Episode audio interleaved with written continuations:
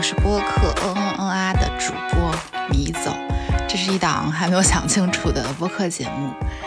一切的初衷是，我觉得和朋友们的聊天都特别有趣和珍贵，不记录下来就太可惜了。于是就用播客的方式记录下来。名字叫嗯嗯嗯啊，是因为我在剪辑的时候发现我们在说话的时候都很喜欢嗯啊呃。我也没有刻意剪辑掉，如同我们的名字一样，一切都很真实、随意、快乐而漫不经心。也希望听这档播客的你能感受到我们的开心哦。我们要不要假惺惺的说一下 “hello”？“hello”，晚上好。我刚才为了录播客，我还专门换了一个衣服。我本来穿了一个刺啦刺啦的衣服。我后来先换了一个衣服，就不呲啦呲啦了。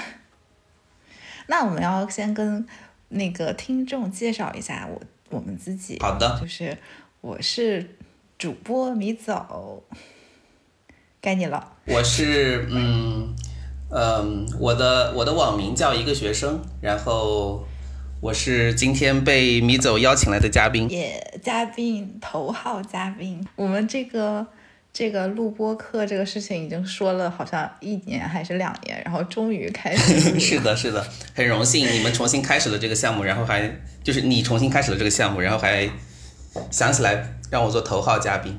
那你要不要先跟听众们介绍一下你自己？我猜我们今天的题目跟我相关的部分就是我就是。呃，博士期间所研究的内容吧，我的我我读博时间也挺长的了，应该是二零一七年开始在德国读博，然后呃，正常来说就是咱们组呃我们组的读博呃差不多是四年左右毕业嘛，但是因为疫情我一直拖到现在了，就还没毕业，然后呃研究的方向是这个就是核天体呃 nuclear astrophysics。就是它是一个呃核物理和天体物理相结合交叉的一个学科，然后因为最近呃最近几年天文物理方面算是基础物理领域进步比较快的一个学科，嗯啊，然后所以它呃跟它结合的这个核物理也算是相对比较新的一个方向嘛，然后就是呃因为最近也包括跟比如说引力波观测天文呃呃。引波观测等，这就是相关的领域有有交叉结合的这种合作，所以嗯，就应该说发展的还可以吧。嗯，这个只是很很专业的介绍。然后，那你要不要再除了你的专业，再介绍介绍你自己？你就想到什么说什么好了。嗯。暂时想不到，就是我，我经常是这就是被问宽泛的问题之后，会大脑一片空白，不知道应该从哪个角度切入。嗯，比如什么星座、血型，anything。OK，我其实我我其实刚刚还还还还想到准备了一个一句话，就是呃嗯，就是如果要我放到那个 Two Truths and a Lie 里面的话，我会我我会放一句话叫。呃，我是双鱼座。那你到底有没有想好突出在的 line 这个现场加加码的感觉？我我想好了，我想好了，这个这个是我考虑过，但是没有放进去的一句话。哦，那现在就开始玩吧。既然我们是一个很随意的 博客，你先猜吧。这句话是 truth or lie？你要把三三条全说完。哦，这是这是第四条嘛？三条是另外三条。哦，这是这是。第四条，你这是什么？Two truths and two lies 是吗？呃，maybe three truths and a lie. It's dependent. Well，也我们可以先说那三条，把这个条最后再说嘛。好，先把这个 skip 掉，你先说三条。那三条是第一句是 I have never been to the USA，第二句是 I am a drum player，第三句话是 I have nine cousins（ 括号三代直系亲属）。哦，我我是不是应该说中文？第一句话是我从来没去过 美国，第二句话是我是一个鼓手，第三句话是我有九个三代直系血缘亲属内的呃表兄弟姐妹。哇，你这个就是地狱难度啊！OK，我觉得鼓手是 lie，那就是排除法，其他两个是 truth。你太聪明了，你不要，但是好像，但是好像显就显得你非常的。往回，对，因为就只要找到那个最最不可能的感觉最，然后其他就不用动脑子了。哎，为为什么这个最不可能啊？因为只有一个是 lie，对吧？就是我我我从来没有听你说过打鼓的事儿。如果一个人是打鼓，他肯定会在生活中提及。哎，你听说过我聊过别的乐器吗？啊、n o t really。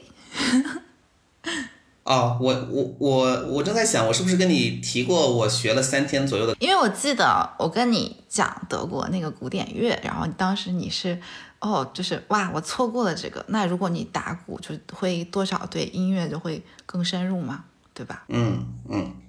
不过我我之所以会想到这个，是因为我有个记忆，就是我我小学的时候那个参加兴趣班，然后有个鼓号队在在在招人嘛，然后我的那个音乐老师。就是我那我那段时间在学小号，然后我的音乐老师就提过说，你小号吹的不咋地，以后就让你在鼓号队里面打鼓吧。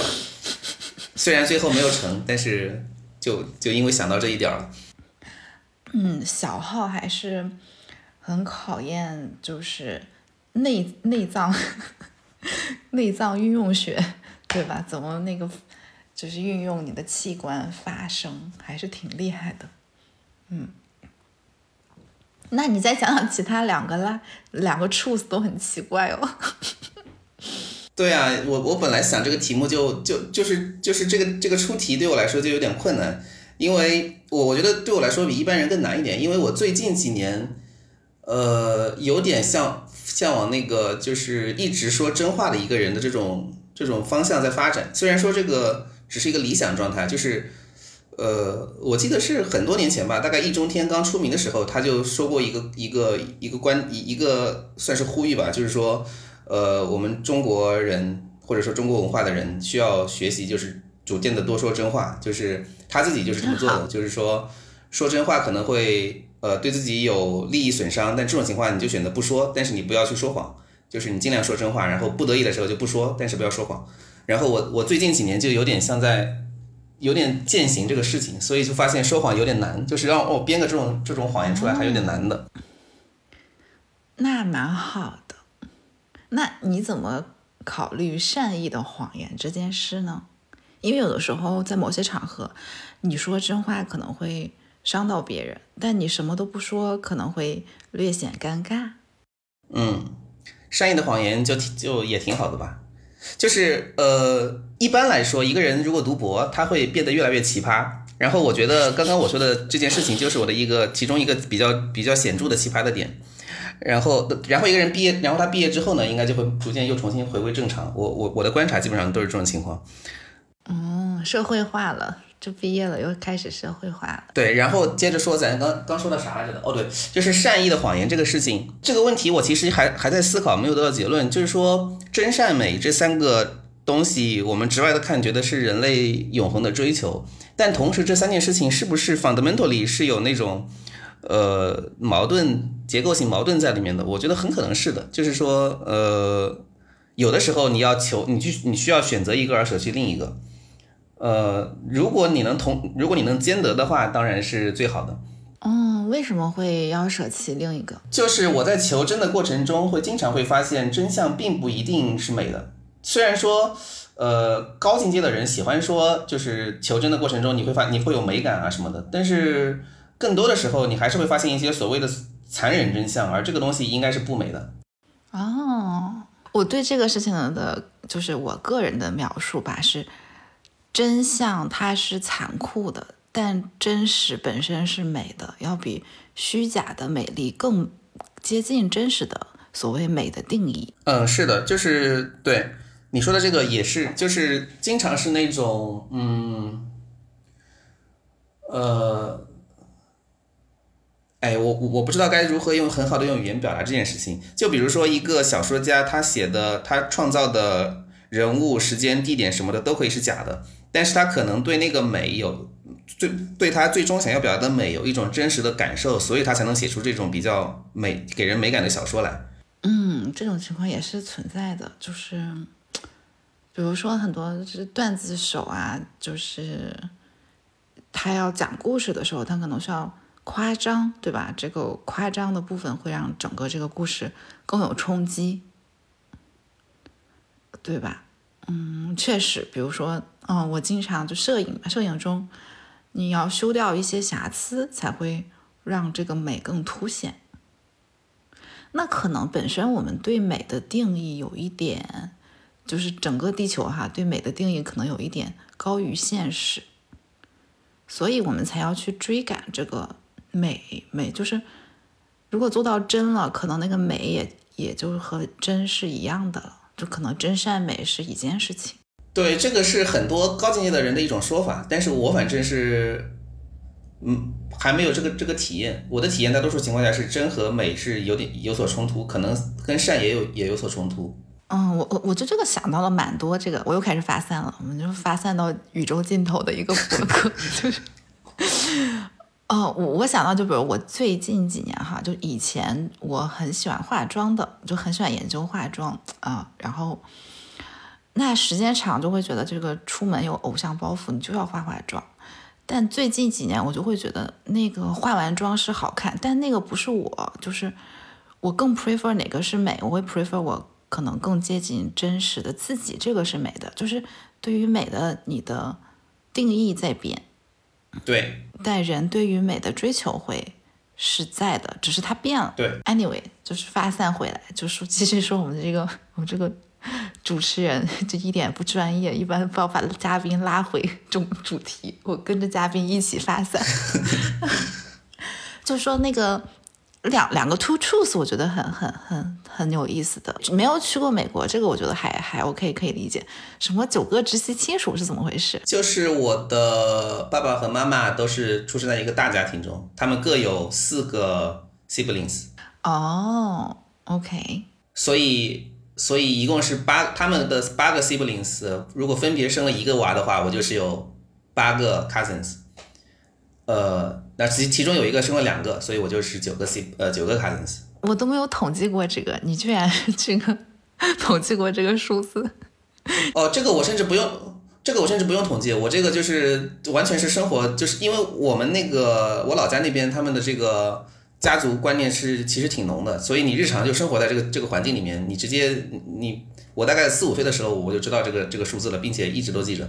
好了好了，这个该我了，该我的 two truths and lie 了。第一条就是，其实这点你可能从我的脸上看不出来，但我是真的是混血，就是虽然我没有体现在长相上，但是你观察一下我的发色，应该能观察出来。这是第一条。第二条就是有一个中国明星叫王嘉尔，我跟他是幼儿园同学。然后第三条是，其实我是近视眼。太难了，这自从你强调了第一点的那个，你强，你强调了第第一点的这个这个头发颜色什么的，就就显得好真啊！我本来要猜这个是赖的，嗯，那我就猜第二个是赖吧。你猜第二个是哪？就是那看来就是细节的补充会让人觉得更真实。对。哦，那那你猜对了，很厉害的，还猜对了。哦，好吧，我我当时就在我我刚就在想王嘉尔是不是是不是北京人，然后我又不确定你你是在北京还是在西安念的念的幼儿园，所以我就 哎蒙一个吧。蒙一个，那我这个细节应该再补充一点，你可能三个都很细节，你就能没法比较了。对，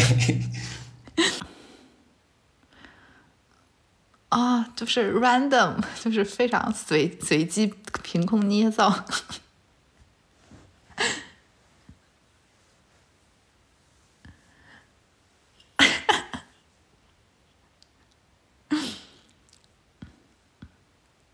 哦，那我们两个都猜中了，那还挺厉害的。也证明了我们两个这个出题能力都很菜，双赢双输。我忘了是什么了，我的记忆只有三秒。OK，I see，让我想想，嗯，我觉得是 truth。啊，我好厉害，耶！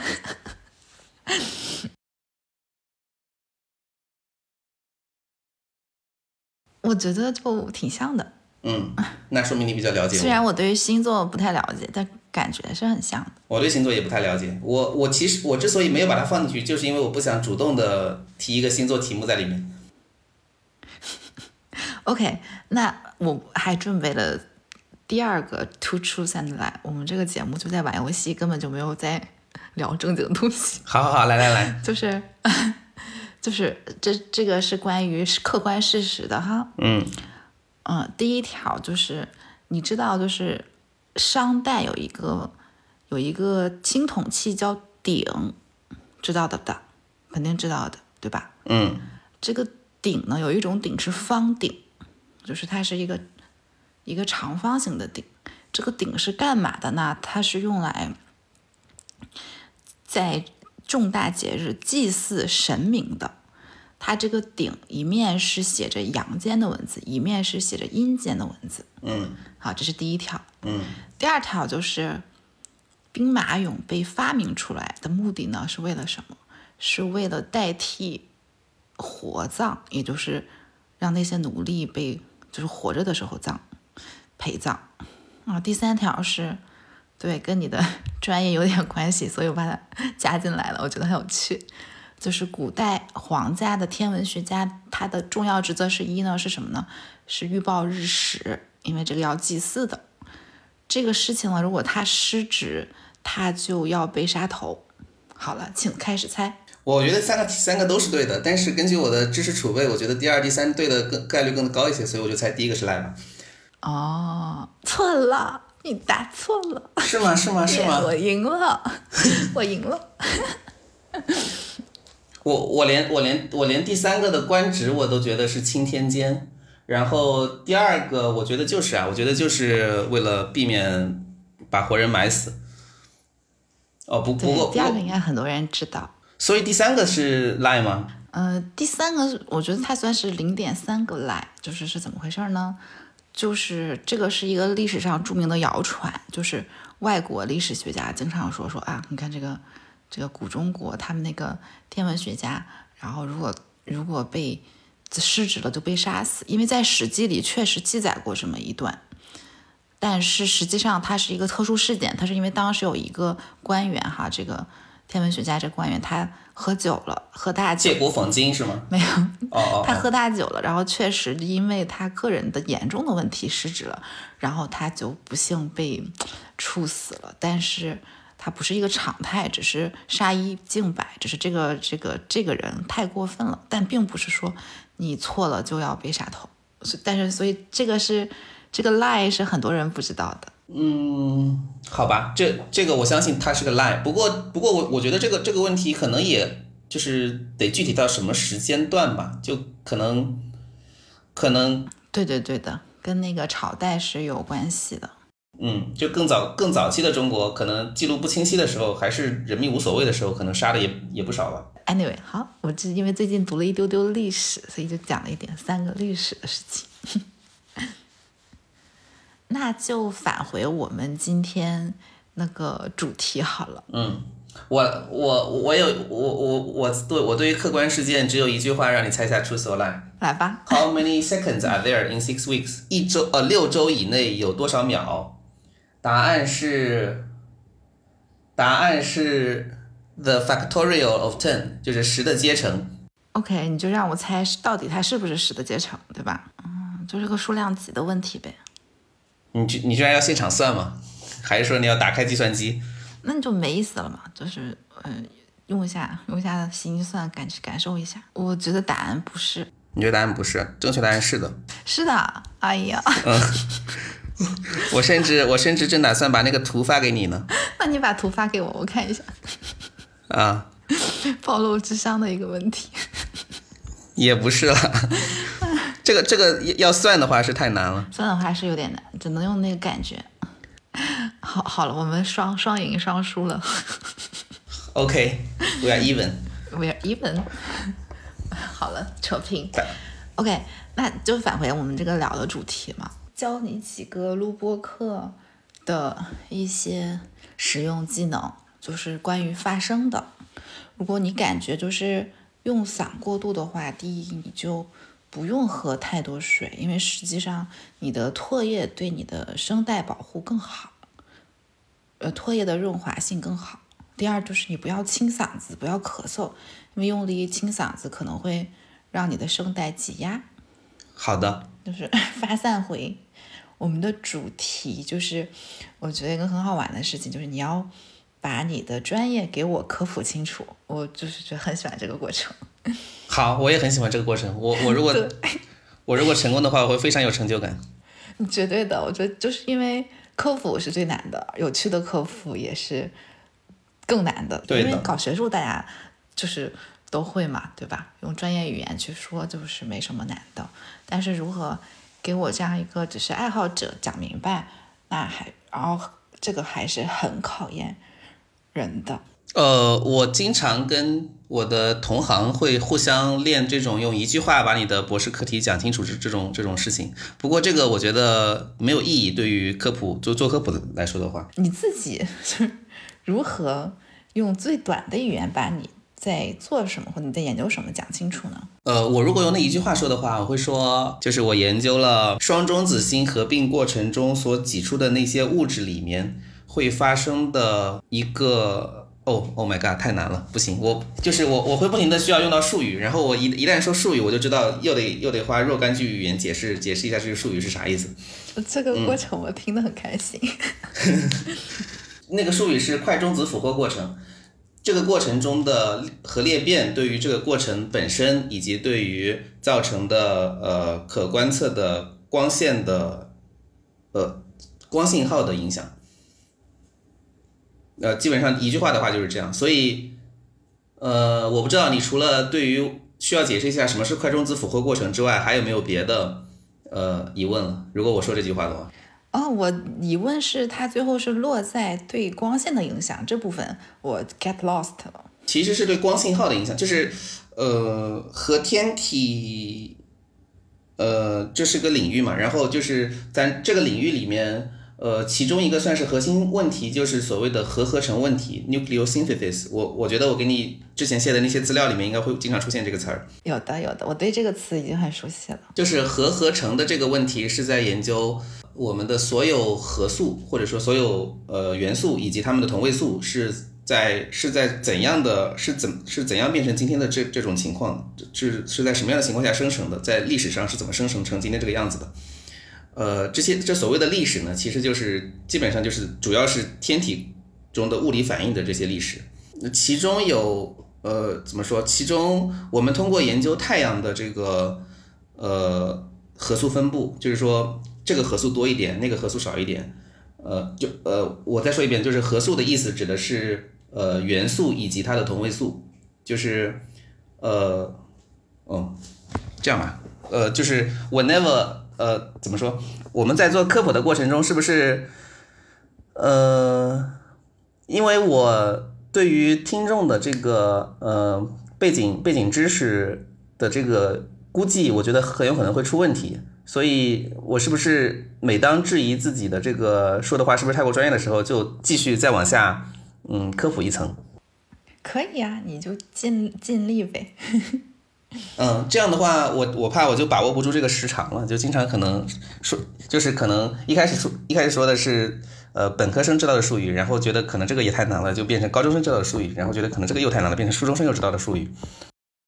没关系啊，就就是套娃呗，俄罗斯套娃。来的来的，好吧，呃，就是说，呃，我们知道元素指的是呃质子数相同的原子，它们都是同一类元素。嗯。嗯，但是，呃，如果它们质子数相同而中而中子数不同呢，我们会把它叫做这个元素的不同的同位素。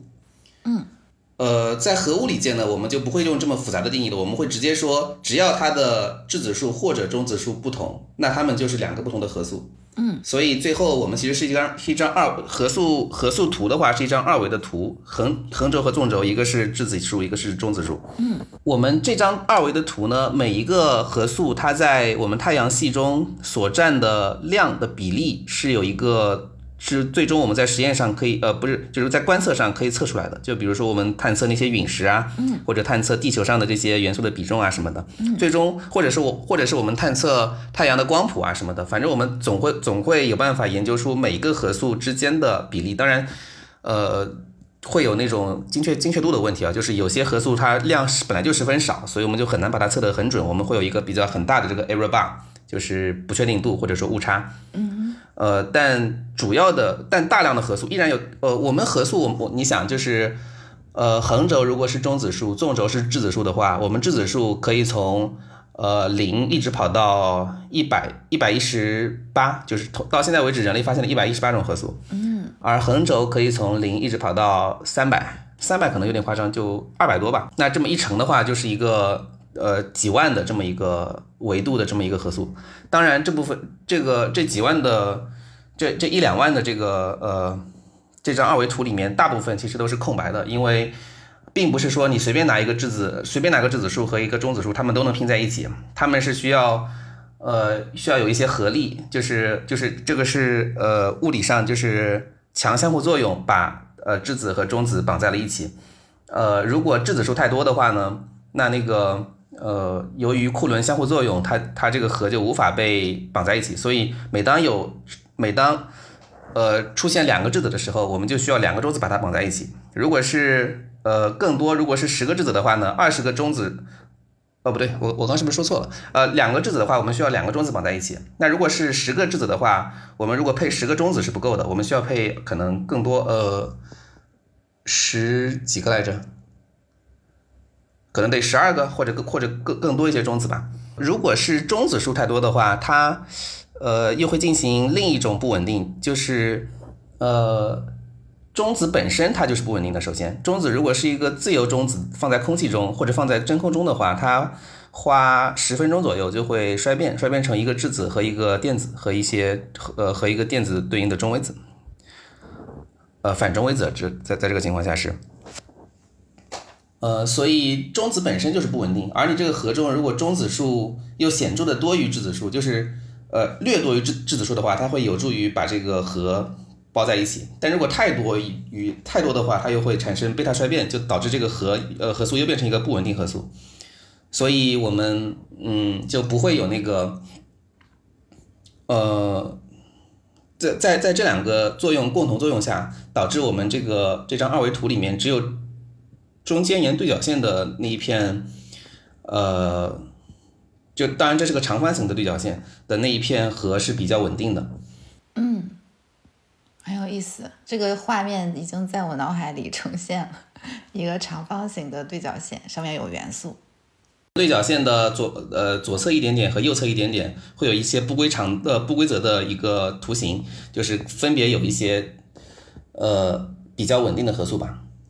嗯，如果你往那个对角线的左侧多一点，就是越往左侧的话，意味着质子数越多，中子数越少。在这个情况下，它一般会有。呃，所就是呃，我先说右侧吧。右侧的话是中子数过多，质子数过少。在这个情况下，呃，它会有所谓的贝塔衰变比较多。如果是在左侧呢，它它就相反，它会有比较，它会有比较多的呃贝塔正衰变。换呃换句话说，就是质子变成中子，会有那个会会放出反电子或者说是正电子。啊，当然它是需要吸收能量才能做到这一点的，因为呃中子本身是。中子和质子本身的呃，就是它们极小的区别就在于，哎，我我我这么说可能我我得再说的科普一点，呃，就是呃最最直观的质子和中子的区别在于它们一个带电一个不带电，嗯，但是对于研究核物理的人来说，质子和中子几乎是一样的，就是它们的它们在呃原子核的那个尺度，它们俩的它们俩的受力情况。看上去是几乎是一模一样的，就是它们的强相互作用合力是非常像的，而而强相互作用这个时候是远强于电磁相互作用的，所以就是你如果看那个细节的，在十的负十五次方米这个尺度下的它们的行为的话，呃，质子和中子就很像很像，就就几乎不用区分，呃，所以当然的在。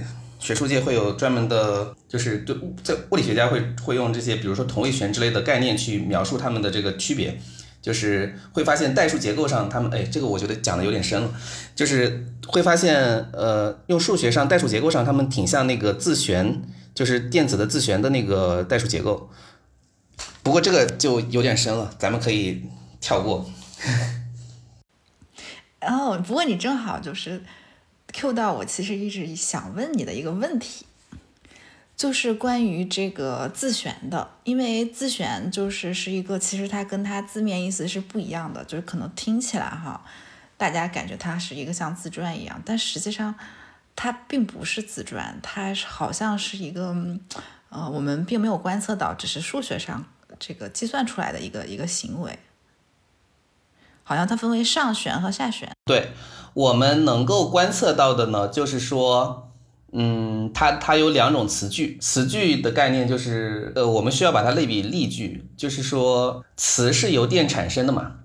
然后，呃，在经典的电磁学领域里看，你如果有个带电粒子，它是做，呃，正的顺时针旋转，它会有个垂直于它的这个旋转面的一个磁场。但电子本身呢？就是说，电子绕着一个原子核旋转，或者电子本身它呃一堆电子，如果是或者一个电子吧，它如果是在做一个圆周运动，它当然会产生一个呃磁场，对应着是它的轨道，它沿着这个轨道跑的这个磁场。但是如果你那个实验做的足够精细，看这个这个电子它的存在本身，它有没有有没有磁矩，你会发现它自己本身也是有磁矩的，就是它自己本身也带着也带有着磁场，就就算它。我们不能假设它一动不动啊，因为它其其其实是个量子行为，它是有个这个呃就是波函数的。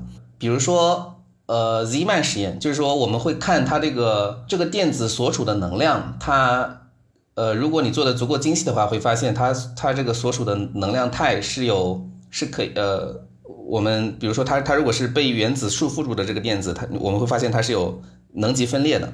大多数情况下，这些能级分裂代表着的是。呃，电子在绕着原子核转的时候，它能够所处的能量态只是只是某几个确定的能量态。嗯，这些能量对应着的是原子核的势能函数的一些特征。但是我们后来还发现，有一些能量态是不能被原子核的势能函数的特征所解释的。这个其实是需要我们就，而且这些能量态都是成双成对出现的。我们就发现这个性质呢，我们就把它归类归类叫做电子的自旋。就是说，电子它本身还有两个态，一个是自旋向上，一个是自旋向下。嗯，你应该还还是没有听懂。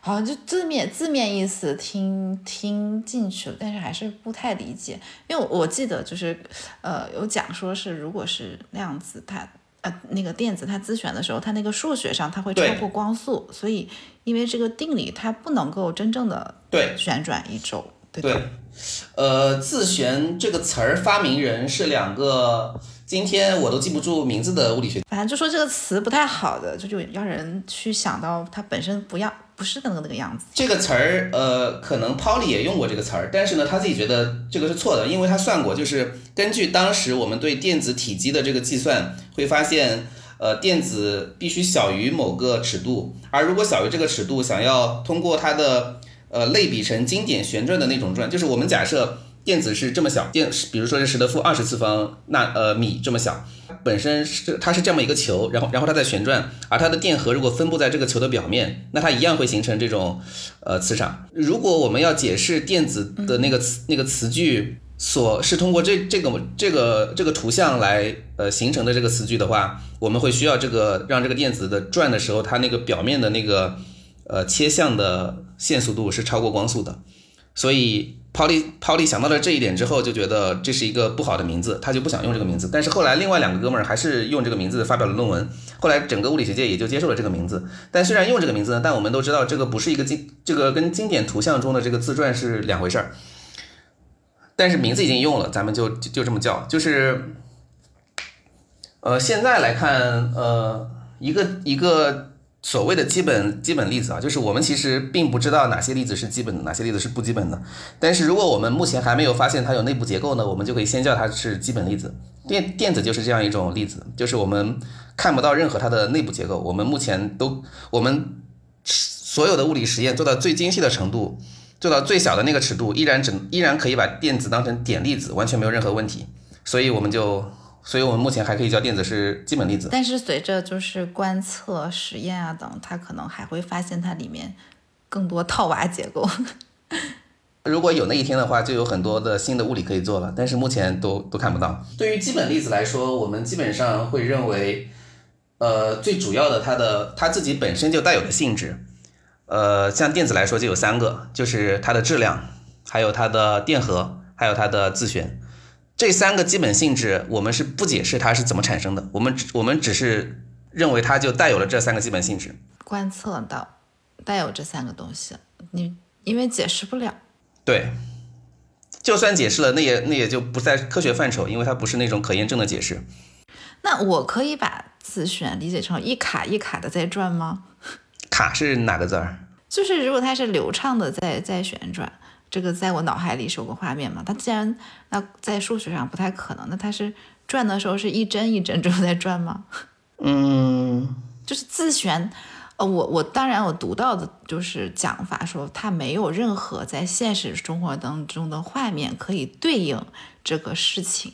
嗯，但是你对我来说就非常忍不住，你还是会想一个画面说能够对应它的，就是你还会去想象的。你是怎样想电荷的对应的？就是其实还是人，其实还是人类发明了一个标记，就是说一个正一个负，然后你去这么对应，就是你可能会想象它带着个正或者负。但如果我们没有这个符号正或者负的话，你该如何想象电荷这个事情？就是没有负，它应该是带电子和不带的关系，对吧？嗯，它就是电子本身是有电荷的，负二是两个电，就是这样，要带电子是负负一电荷这个样子。对。嗯，那你是如何理解这个这个电荷？就是你在现实中怎么理解这个所谓的对应呢？电荷的对应质量的话，我我们是我们是很好想，就是说它在地球上多重呗，就是我们会用重力去去去去理解质量。对，因为因为电荷它没有质量，对吧？电荷跟质量是两个独立的，就是性质。我们会我们专业术语叫内禀性质 （intrinsic），就是它自带的。啊，你的问题是啥来着？因为你是想要有个直观的想象自旋这个事情，所以我的疑问是。你又是怎么想象电荷这个事情呢？电子的这三个性质，质量其实就是一个数字，讲它的大小嘛。呃，电荷它除了大小之外，它还有个正负。而自旋呢，呃，我们其实是需要，就除了就是它的正负之，就除了大小之外，它还有个，呃，其实是用三个泡利矩阵去去描述它，就是其实是个，就是它它它有一套矩阵的代数可以去去描述它。呃，你如果研究这方面的话，你会比较习惯用这三个泡利矩阵去去去讲它。就这三个泡利矩阵，对于我们研究它的人来说，相当于是我们在电荷中用用的那个正负的符号。哦，好，Anyway，那个我们拉回主题好了，就是不在这个细节上，这个花花很多时间。对，呃，我我我我们讲到后来就是越讲越往基础物理，就是。呃，越讲越细了，对对，嗯，别人会可能会觉得有点听不懂加无聊了。因对，然后对你你你到时候看着剪一剪吧。呃，in in general 来说，天体物理天体物理是呃天体物理其实是应用物理，就是说呃天体物理跟基础物理或者说其他物理的主要区别就在于，呃基础物理或者其他分支物理经常是我们会呃就是大家都知道是用实验物理和理论物理相加做研究嘛。然后实验物理呢，你基本上是可以，呃，你调节它的，就是你做可控制变量的这种实验，你在实验室里面想要它在什么条件下去进行物理过程，你就去创造那个环境。天体物理呢，就你只能做 observation，只能做观测，你是不可能做呃 control，就是控制控制变量的实验的，你只能看到啥就是啥。然后你再把之前你的。其他方其他方向的物理知识应用到去解释这个观测结果的这个过程，这基本上就是这一套是天体物理，所以它本质上就是一个应用物理。我但我但我们会讲那些应用物理的概念的时候，会不停的往往基础物理去去套娃，去去迭代。OK，所以就是天体物理就是应用物理，但是就是和理论的关系也是非常紧密的。那你讲讲，比如说你读博的这个期间，你都观测了什么？我没有观测，就是做观测是有专门做天文的人去观测，我是做哦，呃，就是咱们这个领域呢，核心体领域它是呃，相当于是呃三个，就是主要是三批人嘛，一批是做观测的，另一批是。另一批是做呃核物理实验的，还有一批就是我们做呃理论的，呃，这 in general 呢，我们这些做理论的会把他们的东西想要合在一起，去把这个事情解释清楚。哦，就是他们观测的结果，然后嗯，然后还有一些做实验的结果，然后你们想提出一个理论，把这些观测到的东西就解释清楚。对，呃，核物理本身这个领域就有它的实验部分和理论部分。然后理论部分呢，就是为了解释那些实验结果。那我们除了解除那实验一般怎么就是哪种类型的实验？核物理其实一呃就是普遍的来说是跟高能物理比较接近，就是呃高高能物理实验大家都可能听的比较多了，就是会用大加大加大加速器做实验。呃，核物理的话，就是能量会比那个稍微低一点儿，但一般也会用到加速器，或者至少会用一的一些所谓的数流，嗯，呃，也是加速器产生或者别的一些条件，把把这些，但是它它它它不是它不是追求能量越高越好，而是让这个能量是比较适合产生我们想要研究的那几个核素，或者是想要研究的那几个，嗯，质子数、中子数之类的这种，呃，情况比较好，或对应的性质，基本上，呃，现在的。高能物理已经做到 T TeV，就是，哎，我忘了中文是啥，就是十的十四次方电子伏特这个量级的能量。啊，我说错了，我说错了，TeV 应该是十的十二次方电子伏特。哦，我我之所以记得十四，是因为现在的 LHC 应该是，就是一开始那个设计的能量是两个两个七 TeV 相撞，最后变成十四 TeV 这样。核物理典型的能量呢，当然它也是一个非常广泛的数量级。嗯，但一般比较典型的，因为你想那个质子和中子，它的那个它本身的质量对应的能量，就是爱因斯坦振动方程 E 等于 mc 方对应的那个能量，差不多是一个 GeV 这个量级，就是质子和中子的质量差不多都对应着一个 G GeV，G 就是十的九次方电子伏特这个量级的能量。好的，刚才呢，我觉得你讲了很多嗯专业术语和细节，对吧？哦，我其实好奇的是，比如说，你看你，因为你现在已经，呃，从一七年到现在五年了，对吧？那对你来说，这五年一个过程是在学术上是怎样的？比如说，呃，五年前五就是你自己的一个感觉。这个这个每个人的体验会很不一样，因为。呃，你所在的组，你所你所在的环境，所在的老板，他们的性格都挺不一样的。就是要听你的嘛，要听你的个人的那个那个故事啊。我的话基本上就是完全被放养，就是完全是自己摸索，没有呃几乎没有指导，除了除了他给你一个题目之外，在这个过程中，我反正第一年大家都一样，都是啥这也不懂那也不懂。第二年、第三年呢，你逐渐懂了别人是在干什么。呃，你本科学的是什么？就是就是物理系的物理，OK，就是 general 的这个大学物理，对吧？没有细分的。然后呢，那你为当时选专业的时候，你有没有什么，就是哦，我要选什么？为什么选这个？有没有这样一个过程？有啊，当时我我那个我高考的时候是，呃，高考的时候我是南京人，然后我我当时就觉得高考如果能够上南京大学的分数，我就选物理；如果够不上南京大学的分数的话，我就按照我要去的那个大学的，就是强势专业选一选。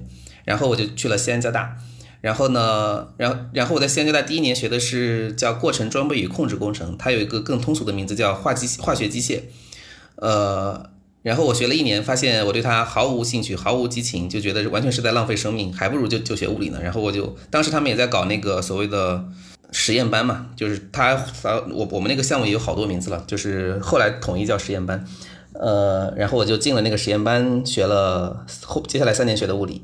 反正早期中国学物理的人，除了被骗进去的之外，大多数都是有那种想要当科学家的目标的吧。然后呢，你选读博的时候是怎样一个故事？读博之前，我先读了个硕，在德国这个系统内呢，就是你一定是要先读硕再读博的，就就不存在制，就是跟跟英系的这个制度不太一样。当然，就是大大家比较熟的肯定是英文的这个，就是从英国发扬出来的，不管是在香港还是在。澳洲还是在美国，基本上都是类似的制度，就是你本科之后你会，你是一个二选一，呃，要么选，要么选硕士方向，要么选博士方向。如果博士方向的，基本上就类似于中国的直博的概念，呃，但是在在欧陆国家，一般都是你首先要有硕士学位，再有博士学位。我硕士还因为在德国的语言问题，为了节约时间，我还稍微转了一点，我学了个材料科学。不过我当时是奔着物理去的，然后我就是。哎，这个故事讲起来就长了，就简而言之好了。简而言之呢，就是我硕士是虽然挂在材料系，学了一些材料科学、材料工程方面的东西，但我的硕士毕业论文是跟着物理系的老师做的。哦。不过这个老师，呃，就是我跟他做完硕士论文之后，他就退休了。他是一个特别特别好的老板，很可惜他退休了。英年早退。对呀，然后我就找到了我，我当时就找了我现在的这个老师。我现在越来越觉得，嗯，不是个好选择。但是，呃，既然既然 过于放养，自己自己自己怎么说？自己选择老板那个什么，嗯。那你当时因为有有很多方向嘛，对吧？你就是当时从。为什么选现在这个方向呢？我所在的那德国的 Darmstadt，它算是一个呃世界范围内挺强的核物理的据点，所以我当时在虽然我的我的硕士我的硕士老板他是做等离子体方向的，但呃就是我的我主要的那些选项还都是做核物理的人，然后我又觉得这几个选项里面核天体是我最感兴趣的方向，我就选了这个。为什么核天体是最感兴趣的？你其他还有什么选择？你要不要介绍一下？其他选择其实我也没有深入了解，因为因为我很快的就找到了我现在的这个的这个老板。其他还可其他可能还有一些就是呃凝聚态基本上是全世界的物理系都会都基本上会配备的。呃，还有一些就是在我们那边会有一些光学实验方面的这个方向吧。不过我在本科的时候就知道那个西安交大的物理系里面，它算是有其中一个比较。呃呃，in general，西安交大物理系在在国内不咋地，呃，就可能是排名十几的这种，就是跟它跟它的综合排名相比还要弱一些的这种呃学科，呃，不过它的量子光学方面应该算是相对比较强的一个方向吧。然后我我我对这个方向呢就比较了解，感觉兴趣不是很高，呃，所以就没有去往光学那个方向。凝聚态呢？就感觉也不是兴趣，也不当时兴趣也不是很高。不过我到了博士阶段，读了他们论文之后，兴趣越兴兴趣是越来越高。不过这是另一回事儿，反正也也没有也没有选了。呃，天体呢，就是也是大家奶义务的，就是所有人都会对天生就会对这些天体的东西比较比较感兴趣。而且他们一般来说，他们做的 slides 是最好看的嘛，就是最最让最让人着迷的，所以你就你就对，所以你就选了这个和天体。那你现在再回头看，你会怎么看？就是专业选择这个事情，我觉得最重要的是，就是我的那个经验来说，最遗憾的就是我没有考虑好，就是你跟这个老板的相性是否合，就是说你们的性格要合。就除了这个方向你要感兴趣之外，你跟老板还得性格相合。性格不合的结果就是这个层面。对，性格性格不合的结果就是你被累个半死，他被气个半死。就就跟你的工作做的如何没太大关系，完全就是人与人这个合作的问题，人和人磨合的问题。但是方向你是觉得蛮好的，对吧？还是就觉得还是你喜欢的？啊，对，还可以吧。我我我我在进去之前还专门考虑了这个问题，所以因为我的硕士老板建议我说，你除了要了解这个老板之外，你还得问问你们你即将去的这个组里面的组员对这个对这个组里是怎么看的。那你当时问了吗？我当时问了，不过我进我当然后来进了组之后，我就知道，呃，咱这个组的淘汰率其实挺高的，可能呃有个百分之三十的人就是博士呃就是。因为各种各样的原因，不管是博士没读完，或者是怎么样吧，反正就就就离开了。嗯。然后我没有问到这些人，我问的都是我我问的甚至不是中中间的那部分人，我我问的是排名前十的呃前百分之十的 混得很好的人，他们都是，那就很开心，开心开心快来。那那比如说我还想好奇，就是比如量子光学和凝聚态，你为什么就不选他们？的细节理由，凝聚态就觉得大家都在做，然后我对它并没有特别的第一兴趣，没有特别的点，也也没有什么，就是并没有什么独到的感觉吧，就就就我觉得基本上物理系的人他都会知道，考虑一下凝聚态这个方向，然后可能你会比较一下那些最后进了凝聚态的方向的同学跟你的这个兴趣的区别啊之类的，呃，我觉得我就没有他们那么感兴趣。量子光学的话，是因为，嗯，这整个学科啊，其实是特别像一门工程学，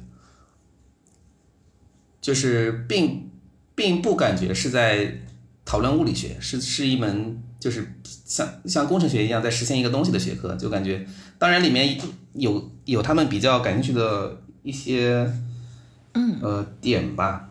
明白，那就那个凝聚态，为什么你会觉得你没有那么感兴趣？我现在就知道凝聚态感兴趣的的问题是什么了呀，当时不知道。你说说看。比如做凝聚态理论，你会需要应用，就是嗯，其实是我们本科时候会学习的统计物理和哦，我们本本科时候大家都会学固体物理，不过我当时学固体物理的时候，其实没有领略到这个凝聚态物理的这个美。呃，其实其实本质上固体物理就是在结合你所你所学习过的统计。朋友们，这期播客到这里就结束啦。我们在下期节目中还探讨了更多好玩的物理学问题，以及博文在德国的赌博体验。如果你喜欢嗯嗯啊，请一定记得订阅我们的播客哦。